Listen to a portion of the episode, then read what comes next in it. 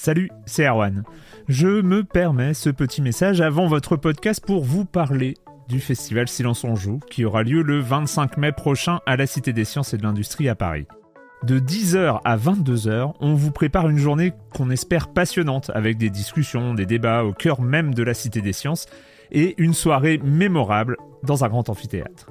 La billetterie est ouverte, le lien est dans la description des derniers épisodes et vous trouverez aussi un lien vers la programmation. C'est 20 euros pour la journée et la soirée, et si vous voulez juste passer nous voir en journée, il suffit d'une entrée classique pour la cité, c'est 13 euros tarif plein avec éventuellement des réductions. C'est la première fois qu'on organise un truc pareil et on espère vraiment que vous répondrez présente et présent. En tout cas, nous, on a très envie de vous croiser de rencontrer celles et ceux qui nous écoutent chaque semaine. Rendez-vous donc le 25 mai et je vous laisse avec votre épisode de Silence en joue ou de la bande-annonce ou de Gâchette gauche ou de Dans la boucle. Enfin bref, bonne écoute. Hiring for your small business? If you're not looking for professionals on LinkedIn, you're looking in the wrong place. That's like looking for your car keys in a fish tank. LinkedIn helps you hire professionals you can't find anywhere else, even those who aren't actively searching for a new job but might be open to the perfect role. In a given month, over 70% of LinkedIn users don't even visit other leading job sites. So start looking in the right place. With LinkedIn, you can hire professionals like a professional. Post your free job on linkedin.com slash people today. Un peu de silence, s'il vous plaît. Je me souviens de la petite roue qui faisait bouger une barre blanche à l'écran. Je me souviens de l'écran Insert Coin de la table de bar de Space Invader, du self de l'hypermarché de la Nester. Je me souviens du crayon optique des TO7 de mon collège à Kevin. Je me souviens avoir fait un duel de cow-boy sur l'Atari 2600 d'un copain. Je me souviens des longues minutes de l'écran de chargement d'Arcanoid sur mon Commodore 64 à cassette.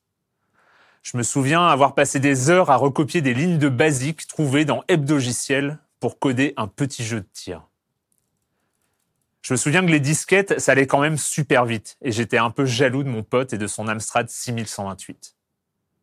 Je me souviens de mon Game Time, qui s'appelait Barrière, un clone de Game Watch qui m'a servi de réveil pendant des années. Je me souviens des torches de l'aigle d'or.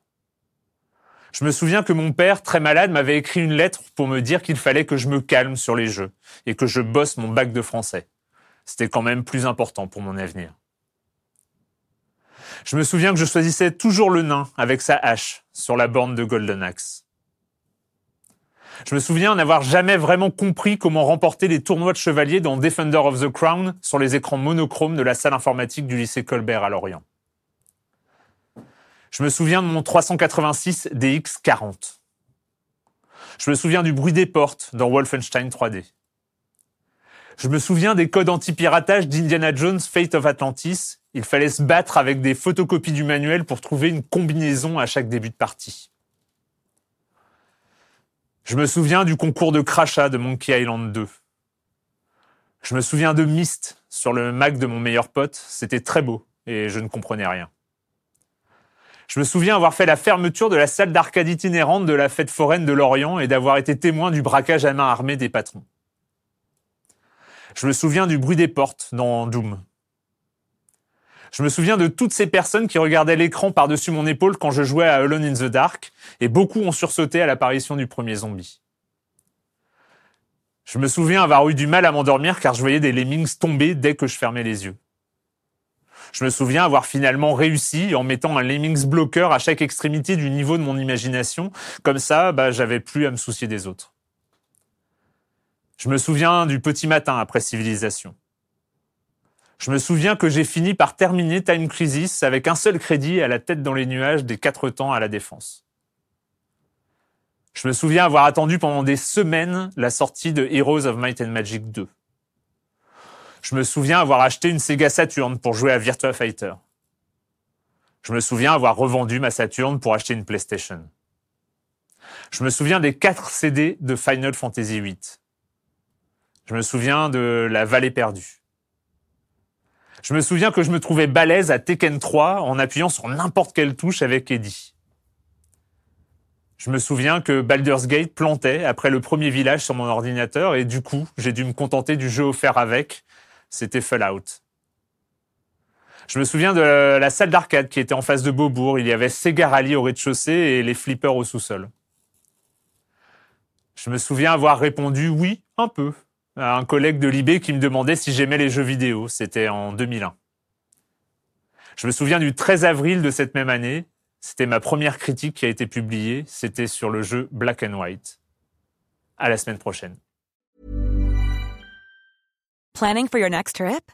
Elevate your travel style with Quince. Quince has all the jet setting essentials you'll want for your next getaway, like European linen, premium luggage options, buttery soft Italian leather bags, and so much more. And is all priced at 50 to 80% less than similar brands. Plus, Quince only works with factories that use safe and ethical manufacturing practices. Pack your bags with high-quality essentials you'll be wearing for vacations to come with Quince. Go to quince.com/pack for free shipping and 365-day returns.